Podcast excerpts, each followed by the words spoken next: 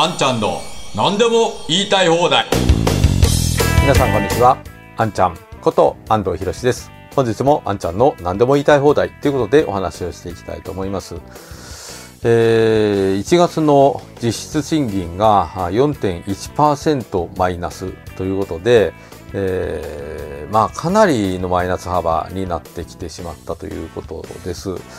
まあ、賃金、名目賃金は多少上がってるものの、物価の上昇の方がそれを圧倒的に上回るということで、4%給料が下がるって大きいですよね。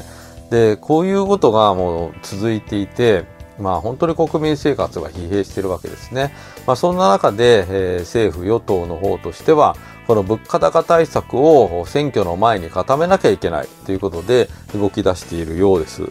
えー、そしてこれ朝日新聞の記事ですけれども公明党案が判明したということで低所得子育て世帯に子供1人5万円給付ということでやるみたいですね。そういう案が浮上していると、えー、公明党の原案が7日判明した。住民税非課税といった困窮する子育て世帯に対し子供1人当たり5万円の特別給付金を支給することなどが柱と。ということです。えー、子供一人当たりっていうところが、まあ、あれですね。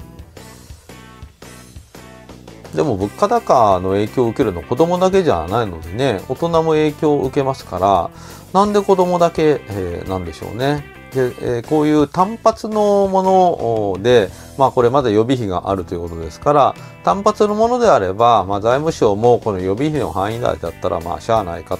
ということで、えー、まあ容認するということだと思いますけれども、高級減税みたいな、消費税の減税みたいなものは、財務省が絶対に飲まないと、そういうことになってるわけですね。で、まあ相変わらず、こう、目立つところだけ、ね、えー、よく言われるところだけ、えー、支援すると。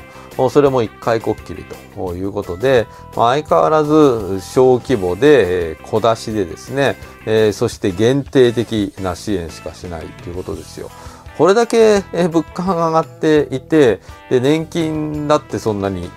上がってるわけではないし、給料も上がってるわけではない。だから、みんなに支援しなきゃいけないですよね。当たり前じゃないですか。だから今やらなきゃいけないのは消費税の減税なんですけれども、まあそれは絶対やらないという、この決意だけは本当に固いですね。そして与党側ももうそういうことを言わなくなりました。野党側も今、立憲とかはもう言わない、言わなくなりましたね、立憲も。そういえば。まあ、枝野さんが消費税減税言ったのは間違いだったと言ったのがかなり効いてるんでしょうか。